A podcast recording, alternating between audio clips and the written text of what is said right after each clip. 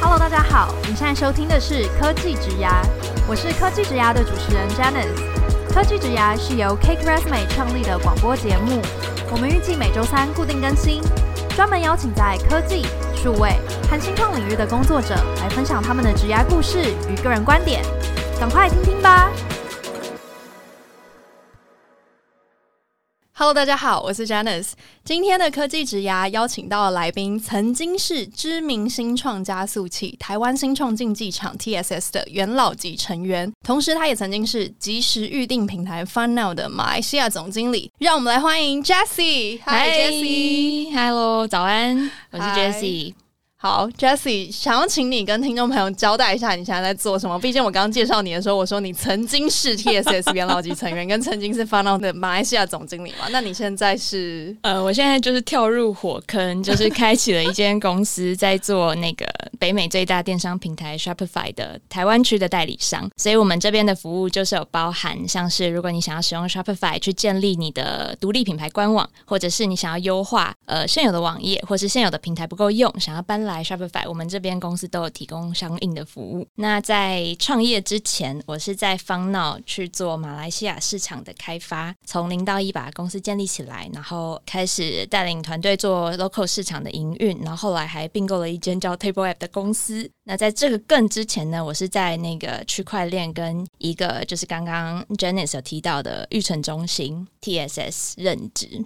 大概是这样。Okay. 好，如果听众朋友想要了解更多关于 Jessie 的背景，我们在收听的单集简介中也提供了 Jessie 的 Cake Resume Profile 连接，你可以点进去看看。那么我们今天就是会和 Jessie 聊聊，他是如何首次前进海外，就负责整个马来西亚市场，还有在地团队的营运，甚至刚刚 Jessie 提到他还负责了一个并购，这样。那也会想要跟 Jessie 聊，就是说作为一个海外分公司总经理，你会需要面对什么样的挑战啊？然后有没有什么不为人知的一些辛酸血泪可以跟大家分享？最后有一个很重要，我觉得今天一定要聊到，就是要和 Jessie 聊聊你当初从这种辅导新创的育成中心加速器这样的角色到。加入新创，然后再到现在自己在创业，这整个历程中，你的个人职涯信念是什么？OK OK，准备好了吗，Jessie？好，来吧，好来吧。好，首先呢，就先问 Jessie 啊，你在刚加入 FunNow 的时候，因为你那个时候就直接去到了马来西亚的市场，然后做这个 Market Expansion Manager 嘛，所以我想要请你和我们分享当初加入 FunNow 这个马来西亚团队，你的这个加入的时空背景是什么？那个时候为什么会决定要前往马来西亚？嗯，其实就是在刚出社会的时候，就觉得自己人生想要做一件事情，就是把台湾的好让全世界看到。那会有这个原因，是因为我在。那个学生时代的尾声，有去穷游了欧洲一圈，然后就发现说，哎，其实台湾真的没有输别人。就像现在奥运，我们就发现说，我们其实只要有对的一些培训方法，然后有很多人的支持，其实台湾真的没有比较差。就是很想把台湾的好让全世界看到。所以那个时候就一直是从 T S 这边，就一直希望是把，因为 T S 的理念就是 Go Global，就是台湾 Startup Go Global 这件事情。所以他是协助台湾的在地的团队前进海外的市场。对对对，然后那个时候是算是台湾新创能量刚开始的时候，所以其实我就觉得哇，这个理念真的太适合自己了，就是觉得一定要、一定要、一定要加入这个组织，所以就从那边开始。那在育成了一段时间，你就是看到好多好多的团队，其中就有包含像是 FunNow 啊，或者是像是其他的一些呃海外团队，你就发现哇，他们真的很热血、很努力，有很好的产品这样。可是，在育成中线感觉就有点像是该怎么说，一个有一点点呃要深入其中又不深入其中的旁观者，你就会觉得说，嗯，你好想要，就是你好想要做更多，但是其实这些团队的成败与否跟他们自己更相关，所以后来就决定就是应该要跳出来，去真的加入一个新创公司，去累积自己的经验。嗯、所以这一切就是这样子开始的，嗯、然后辗转就是加入了呃区块链公司 Bitmark，然后又再加入 FunNow 去做海外市场这一块，所以这个是之前的一个 pattern 这样子。OK，所以听起来就是你的个人的核心理念就是 Go Global。自己的 Go Global，或者是帮助你所在的团队，或者是任何你认识的团队，他们如果有这个想法，你就是带着大家跟大家一起 Go Global 这样。所以当初会加入 FunNow 的这个马来西亚的市场，其实也算是很扣合的这个信念。做的决定。对对对，那时候就觉得说，哎，你一直说要帮人家 go global，但你自己其实没有真的 go global 过。呃、所以那时候当方老说，哎，其实我们马来西亚最近想要开市场，你有没有兴趣的时候，我真的就是想都没想就直接答应，直接答应，直接答应。OK，那我想要问你哦，以当初这个 Funnel 的全球布局来讲，就是在做马来西亚的 Market Expansion Manager，一开始应该要做到什么事情？嗯，一开始需要做到什么事情？其实我们那个时候的 model 是有一个 launcher team，我们是四个台湾人一起从台湾移过去，把方闹的一些文化跟 knowledge 带到在地的市场，然后我们就开始从像是办公室啊、法务啊、招募啊，然后去做 local market 的 study。所以其实一开始我们最多的事情，真的就是在摸索，然后呢，在不断的尝试，然后犯错，尝试犯错，尝试犯错，然后找到。就是 product market fit，所以这是最一开始、最一开始的一个目标，就是要确定这个市场它是可以为方闹带来价值，然后这个产品是可以适合在地市场的。对，嗯，那后来变成了整个马来西亚团队的这个 general manager 总经理的职务之后，你要做的事情又有哪些？哦，因为一开始就很冲很冲，就是觉得说哇，要试很多事情，所以那个时候前一批的商家都是我们自己跑的，就是直接去跟马来西亚人沟通，然后你就会发现哇，就是很多文化冲击这样子。像什么啊？我发现马来西亚市场就是对于准时这件事情是让我初期让我很 shock，即使说我们当地的就是 partner 或者是很多的就是当地的朋友都提醒我了，对，但是当当你说啊三点，然后三点到的时候，你就发现说大家就是还在塞车，你就想说哇，就是好像真的是要对于就是时间这件事要再 chill 一点这样，然后这就是其中一个，然后另外一个就是其实我觉得马来西亚这个市场大家是很很看。个人的一个就是 connection，所以很多的时候，我们去见一个商家或见一个 partner，他就会先从就是他的儿子啊、侄女，就是开始跟你聊，然后先喝杯茶，然后大概聊了半个小时，然后说哦好，我们可以开始谈正事。就是这跟台湾就是注重效率啊，哎，先谈正事啊，然后有没有合作空间啊，再约下次，然后再下次才会开始去 build 这个关系，很不一样这样子。他先从儿子或者是家人开始跟你聊，是想要看你在这些话题上的反应是什么吗？我觉得这是还是单纯就是就只是想聊，他当下需要有一个人跟他聊这些话题。我觉得他们应该是就觉得说不需要这么 serious，欸，就会觉得说哎，就是 chill，然后要了解你这个人是不是值得信赖这样子。嗯。所以比较多的是在这个，所以刚开始，因为我是一个还蛮就是之前啦，就是还蛮重效率，就觉得说我到这边我一天要约十个 meeting 这样，然后后来就发现哎、没办法，就是照这个速度，加上就是在地的交通，因为马来西亚蛮就是吉隆坡还蛮大的，然后这样这些就发现说哇，那真的是不太可能达到。然后后来就是比较静下心来，就是开始真的去观察说这个市场到底有什么事情是要去顺应的这样，然后后来就渐渐的就大家都觉得我跟当地人很像。就变成当地华人。我必须说，我相信 Jessie 本来是那种很呃很 sharp，就是做事情很有效率的那种人。因为我我必须我要描述一下他今天来录音的穿搭。怎么了吗？低头看一下。没有，就是 Jessie 她刚剪了一个很利落的短发，就是很短那种，可以那个后脑勺有削上去的那种，就是一个很利落的女生会有的一个风格啊。然后她穿削肩的 top，对，好，会不会有点太 detail 了？这一段会不会被剪掉？西装裤这样，西装裤就是你们可以想象的那一种，呃，效率很高的。新时代杰出女性的模样，所以我相信你去马来西亚的时候，culture shock 应该是蛮大的。就可能觉得是你不要再跟我讲你儿子怎么样了，我们可以赶快开始讨论吗？他内心期待是这些，对对。但后来就觉得，哎、欸，也很喜欢这种文化，因为他们有好多族群，然后就是有种很丰富，然后就哇，就是各地生长这样子，然后最后就还蛮习惯那边的生活，成为就是我们 launcher team 最适合留在马来西亚的人，哎、欸，所以当初你们 launcher team 的时候，其实就已经很明确说，最后你会变这个 general manager 吗？还是说其实没有？嗯，其实那个时候没有、欸，哎，是后来我们就是那时候有 lead 的几个当地的 campaign，然后还算成功，所以就觉得说，那我就先来做这个角色。可是我还有一个，还是有一个任务，就是我希望可以找到真的是在地市场的 partner，可以来真的带领这个团队。这样，那其实是我另外一个 goal，就是公司给我的目标。哇对对对，那我觉得你当时的这种身份上的认同，还有心境上的转变，其实蛮复杂的。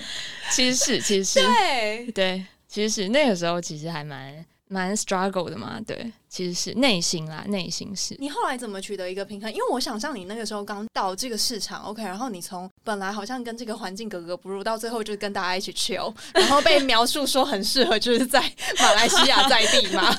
然后你一边就是带着这个团队成长，然后他就像是你的 baby。但是你其实一边又要帮他找他的 stepmother 这样子，就帮他找他的。对，其实是这样。是什么样的感觉？其实这就是公司的策略啦。那因为上海也认同这个策略，所以其实就觉得 OK，就是等于说你就是为自己设定一个任期嘛。就有点像是人家总统任期四，把自己比喻为就是任期四年，然后你就说 OK，任期两年，然后在这个途中你需要找到一个当地优秀的一个 leader，然后他是文化是可以符合的，然后可以来带领这个在地市场这样子。那那个时候心情一开始就是会觉得。就是因为那时候算是我第一次带团队吧，嗯，就是第一次真的。对，这我也很想要聊，就是你第一次带团队就直接出去海外，然后还带这么大的团队。好，但我们还是先回到刚刚这个话题。对，对，那个时候心境就是想说，就不知道自己可不可以做到，因为其实我也不是当地人，就老实说，我真的就不是，只是可能那时候就觉得说，嗯，自己最大的优点应该就是可以接受很多的。意见，但是我也不是完全随波逐流，还蛮可以去整合大家的，就是在地的市场啊，包含就是我的台湾的伙伴或者是 HQ，就是我觉得我的优势应该是在于我还蛮可以去整合大家，然后让每个声音重要声音被听到这样。可是呃，自我怀疑的地方也很多，因为第一次带团队，然后里面其实很多很很 senior 的人，有时候你就会觉得说啊，我就是一个外来的，然后就会觉得说，哎，他们更懂，就是你要怎么去。让大家愿意去理解你的一些执行策略，这样子，所以那个时候是蛮 struggle 的。可是事后又想想说，老板都敢交给你了，然后就说：“哎、欸，这市场给你雇了。”然后老板都敢了，那我自己在怀疑，就是我自己在 struggle 什么，就是就觉得 OK，那就来试试看这样。所以真正的解套其实是这个想法忽然被疏通了。就是你忽然觉得，哎、欸，老板都相信我，那我到底在怕什么？对啊，对啊，对啊，并没有再另外去多做什么方法去重建这个身份认同跟信心。对，我觉得主要是就是 leadership team，就是 co-founder 是很支持我啦。然后那个时候也跟我们，呃，应该说到现在都还是，就是跟 local 团队感情是很好的，所以你就会知道说，好，即使你上来，你是可以得到大家的支持的，所以至少这件事情是很踏实的。嗯，对，然后这样，对啊，老板都都不怕了，对啊，所以你就没有什么理由说你不想试。对，哎，那我想问一件事哦，因为你刚刚既然也提到说你在做这个角色之前，其实并没有管理相关的经验嘛？对，只有管 intern 吧，以前。对，那你觉得在这样子的背景下，你是怎么样拿到这个管理的机会的？哦，那个时候我觉得关键应该是，呃，我们其实一开始在市场初期有尝试做很多的尝试，因为方闹是一个很多 vertical 的一个一个 app，它就是有订餐厅啊，然后订呃旅宿啊，或者是订按摩、订美容什么的，所以我们一开始其实试了很多很多 vertical，然后后来就是在早先就是还蛮 struggle，就发现我们一开始在台湾拟定的那些策略其实。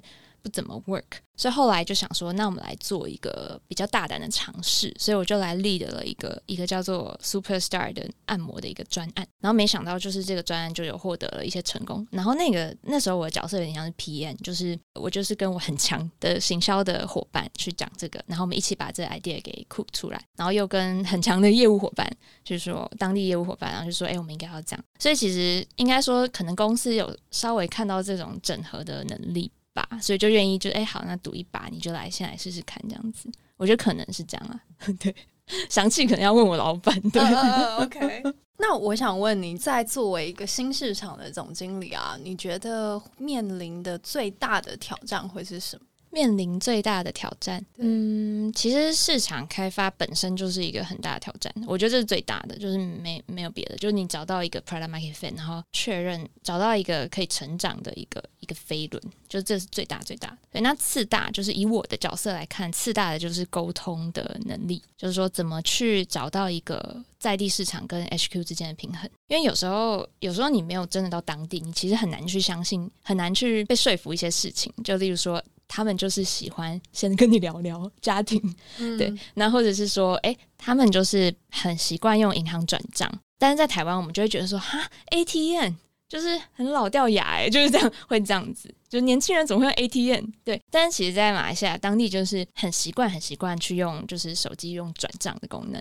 而非用信用卡功能。所以像这种习惯性的问题，你其实要花很大量时间去沟通。所以我觉得那个时候最大的挑战是沟通，然后怎么从 HQ 拿到相应的资源给在地市场，因为你要有资源，你才能够在初期的时候做很多的事情。所以我觉得就是这两市场面的跟沟通面的。那你觉得沟通面的有没有哪一些 technique 是可以拿出来分享给大家的？因为我觉得沟通面这种东西，就是不光只是谈说，呃，你是在一个新的市场，然后可能 HQ 不熟悉，就是比如说你今天是任何一个 project 或者是任何一个 product owner，然后你都是需要去跟主管、跟公司争取资源嘛，然后这当中一定会有一些彼此的期望的落差，然后你要怎么去把这个 gap 弥平，就很吃沟通这件事。所以想要请 Jessie 分享，嗯、就是你当初有用什么比较有意思的技巧吗？嗯，我觉得其实因为现在我们是在软体业，所以其实数据对我们来说蛮重要的。所以我们那个早先的时候会还蛮依赖数据，就例如说你 run 一个 campaign，你就是要搜集到某一部分数据。那当你有一些成长的线索的时候，你就要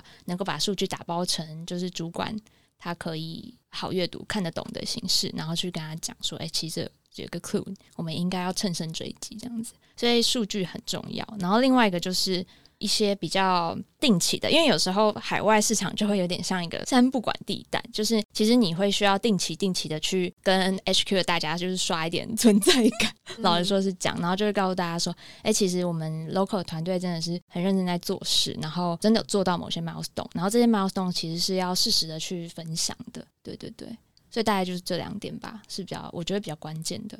好，那 Jessie，我想问你哦，因为你在 FunNow 这两年半，其实就是每一个阶段的挑战都蛮幅度都蛮剧烈的。就是一开始你把自己丢到马来西亚，然后做这个 Market Expansion Manager，然后后来你变成一个 General Manager，然后你同时又要物色一些新的伙伴嘛。然后你前面其实也提到说，你在 FunNow 其实还协助了团队的并购，而且这整段时间还是发生在就是疫情期间。那你们又是做 O2O，就是这种线上到线下的 business model，所以我想问你，当初特别是并购这一一段，当初是怎么办到的？其实那个时候我们在进马来西亚的时候，就有有呃总公司就有在看这个。并购相关的策略，然后其实 founders 有飞马来西亚几趟，就是就是开始讨论这个。就后来真的就是谈成后，就是在刚好疫情就爆发，所以那个时候就被总部赋予说，哦，我们其实又要准备开始做这个并购事情的时候，它又是另一个挑战，就等于说，其实我们要远端去滴滴这个团队，然后远端去做两个团队之间的整合，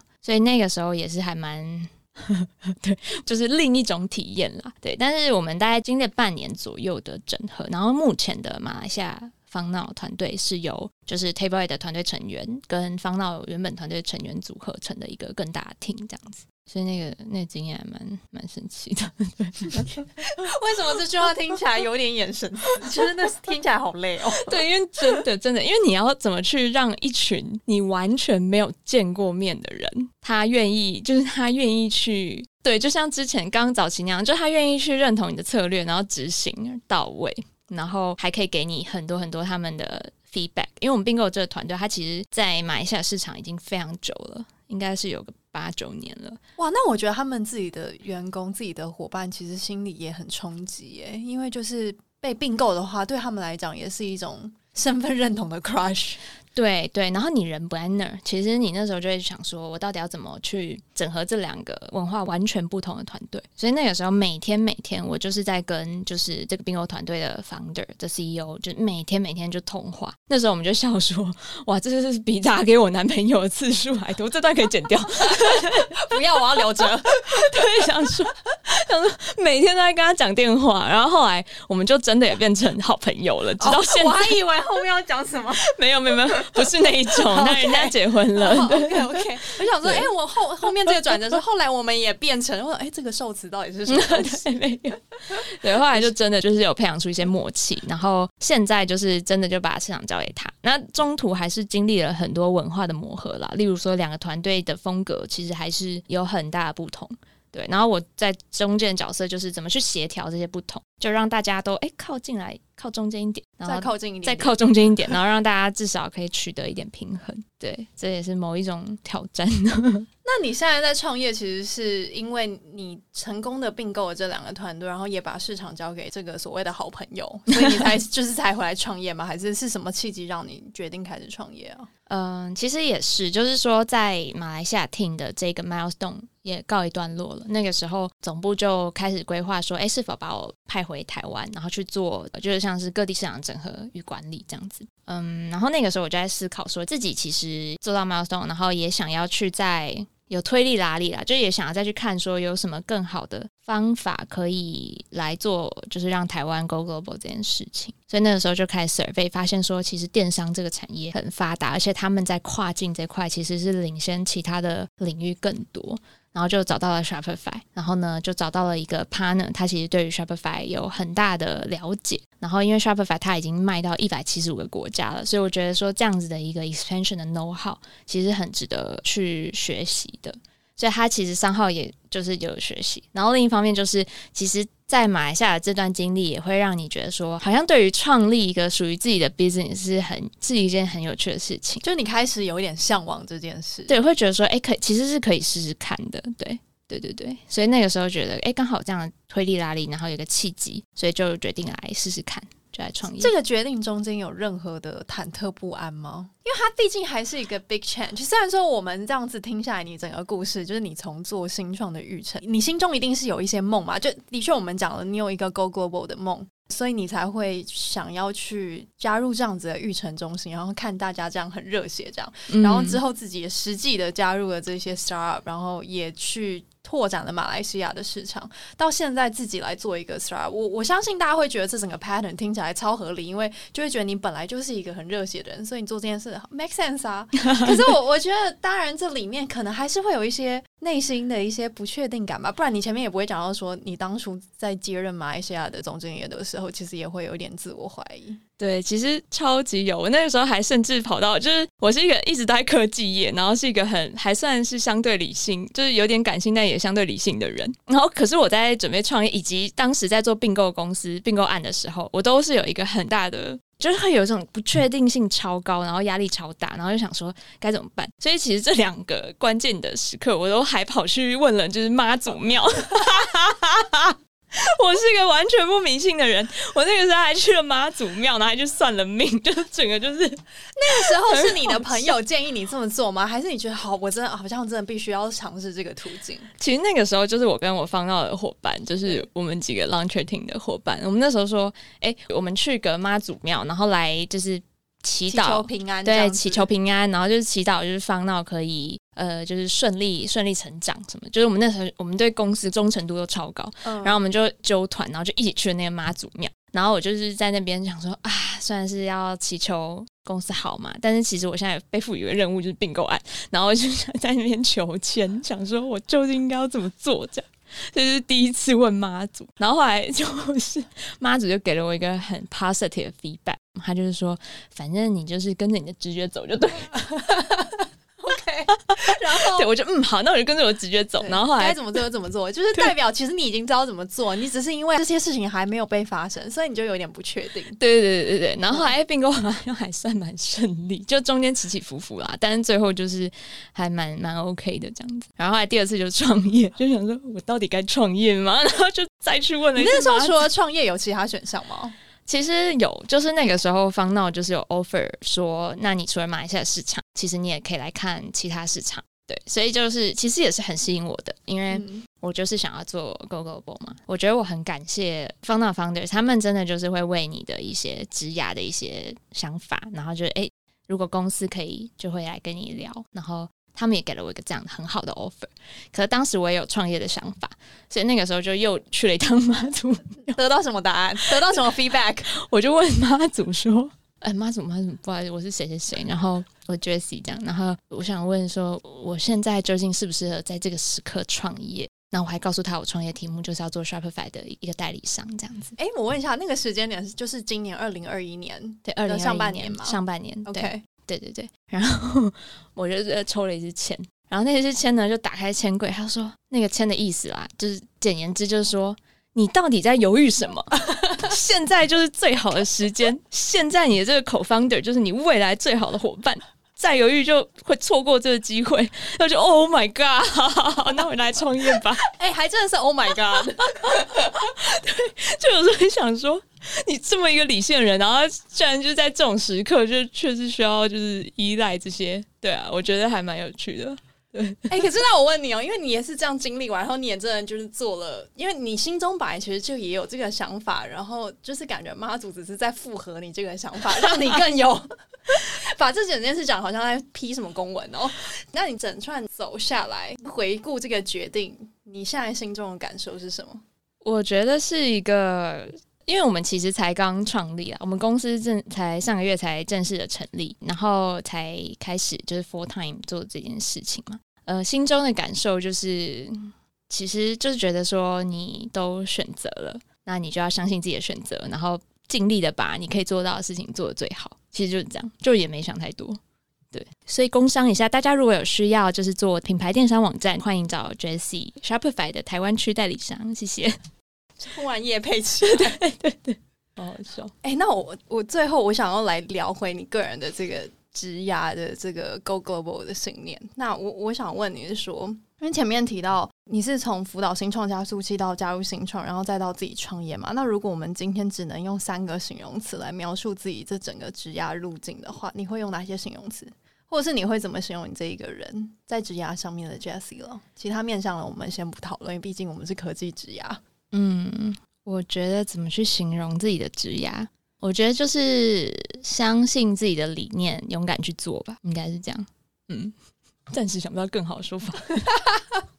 OK，Jessie，那在今天的访谈最后，我想要问你一个问题，就其实想请你给听众朋友一个建议啦，就在面临这些职涯选择的时候，你。会建议大家怎么去做这些选择？这个选择的思考的模式可以是怎么样的？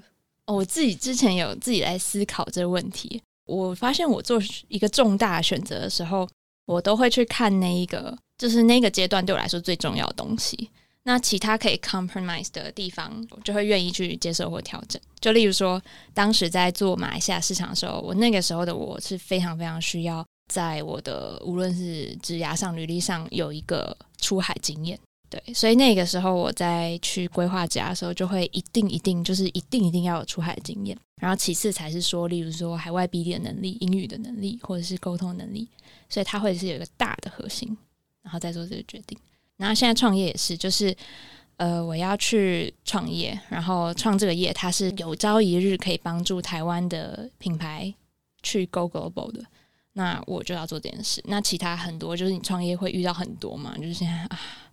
什么税务啊 这种，就是以前就有一个就可以 hire，就是有一个那个 manager，就是还有一个财务主管来帮你处理。那现在就是创业初期嘛，就什么都要自己做，卷起袖子来做这样。对对对对，但你就会知道说，哦，你要达到那个大的，就是真的用我们的力量去帮助台湾品牌这件事情。那这些小的事情其实都是可以被处理掉，然后而且你会愿意处理的，因为你要。做到这个大的目标，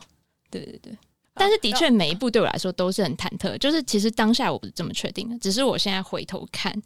是觉得，嗯，这是一个对的选择。就是哎，当时就是还好有听自己内心的声音，因为其实有时候在面对工作机会选择的时候，你会去看很多东西嘛。我很极端，我会做一个表，然后比对 A 工作、B 工作、C 工作、D 工作。我觉得这样很棒啊，这不极端啊，这很 理性啊，就是、就很理性。然后就嗯，配 package 怎么样？然后上下班离家远有什么机会？但是我觉得这这些过程是还蛮必要的啦，你就可以理性的去摊开来说，你手上可能可以有什么。但是你最后那一步选择，因为就会选择困难呐，你就觉得哎、欸、A 公司很好，B 公司配给高，那到底要怎么选？所以我觉得最后最后你真的在做一个职涯的选择的时候，你是要问问自己的初心，说我到底为什么要做这件事？就为什么是我是为了钱嘛？那如果是钱，那我就先别看其他的了，我就是选那个配最好的。好的嗯，对。但如果是为了理念嘛，像我是说，哎、欸，为了要 go global，那我就别看别的了，我就是要找一个可以让我去到海外的一个机会。对，所以我觉得说，如果真的说要给听众什么建议的话，那就是你还是摊开来看你手上的选择，然后你问问自己，到底所有的选择中，你最在意的点是什么？然后你就是不要想太多，就 go ahead，因为在这个 go ahead 的途中，你就会知道那个到底是不是你要的。嗯，而且是不是就是当你在思考，我今天在乎的是钱，还是我在乎的是这些呃信念，还是我在乎的是啊、呃，比如说时间之类的？就是当你在思考这些事情的时候，你一开始问自己说：“哎，好，那我今天如果真的很 care package 的话，我就选钱最高的嘛。”但是有可能你在那当下发现你选不下去，对，你就发现其实你可能不是真的那么在意 package，当然 package 还是很重要，对，只是它好像。并不是你的 first priority，它可能是 second priority。对对对，其实是这样。所以当你选的时候，你就嗯有点怪，你就会知道说啊、那你真正内心真正真正的不是在意的，可能不是这个。那你再试试看另一个，然后你发现说嗯，可能就是他了。对，所以其实对啊，我觉得是这样。OK，我觉得听众朋友可以把 这件事情学起来，把 Jessie 的这个方法论学起来。那通常你会得到一个答案，就是妈祖会复合的答案。因为 Jessie 就是用这个方法得出一些结论，然后只是心中还是有点，因为毕竟就是人没有预知的能力，没有有就没有办法去看出说这件事情最后到底会发酵成怎么样嘛，所以他才忐忑，才去拜托妈祖。然后妈祖就会觉得啊，你都已经就是 follow your heart 了，你你你还来问我干嘛？就会得到一个妈祖复合 confirm 的答案，这样，对对，或者是说，对，或者是你觉得，哎，这怪怪的，那你就自己有一个另外一个答案，这样也行。对，好，那我们今天的访谈就到这边，非常感谢 Jessie 的分享。谢谢，也很开心来到这边分享一些我的植牙过程，我觉得很有趣。谢谢大家的收听，接下来科技职涯谈论可能会为大家带来更多有趣的内容。如果你喜欢我们的 Podcast，欢迎订阅、追踪和分享。我是 Janice，大家下次见，拜拜，拜拜。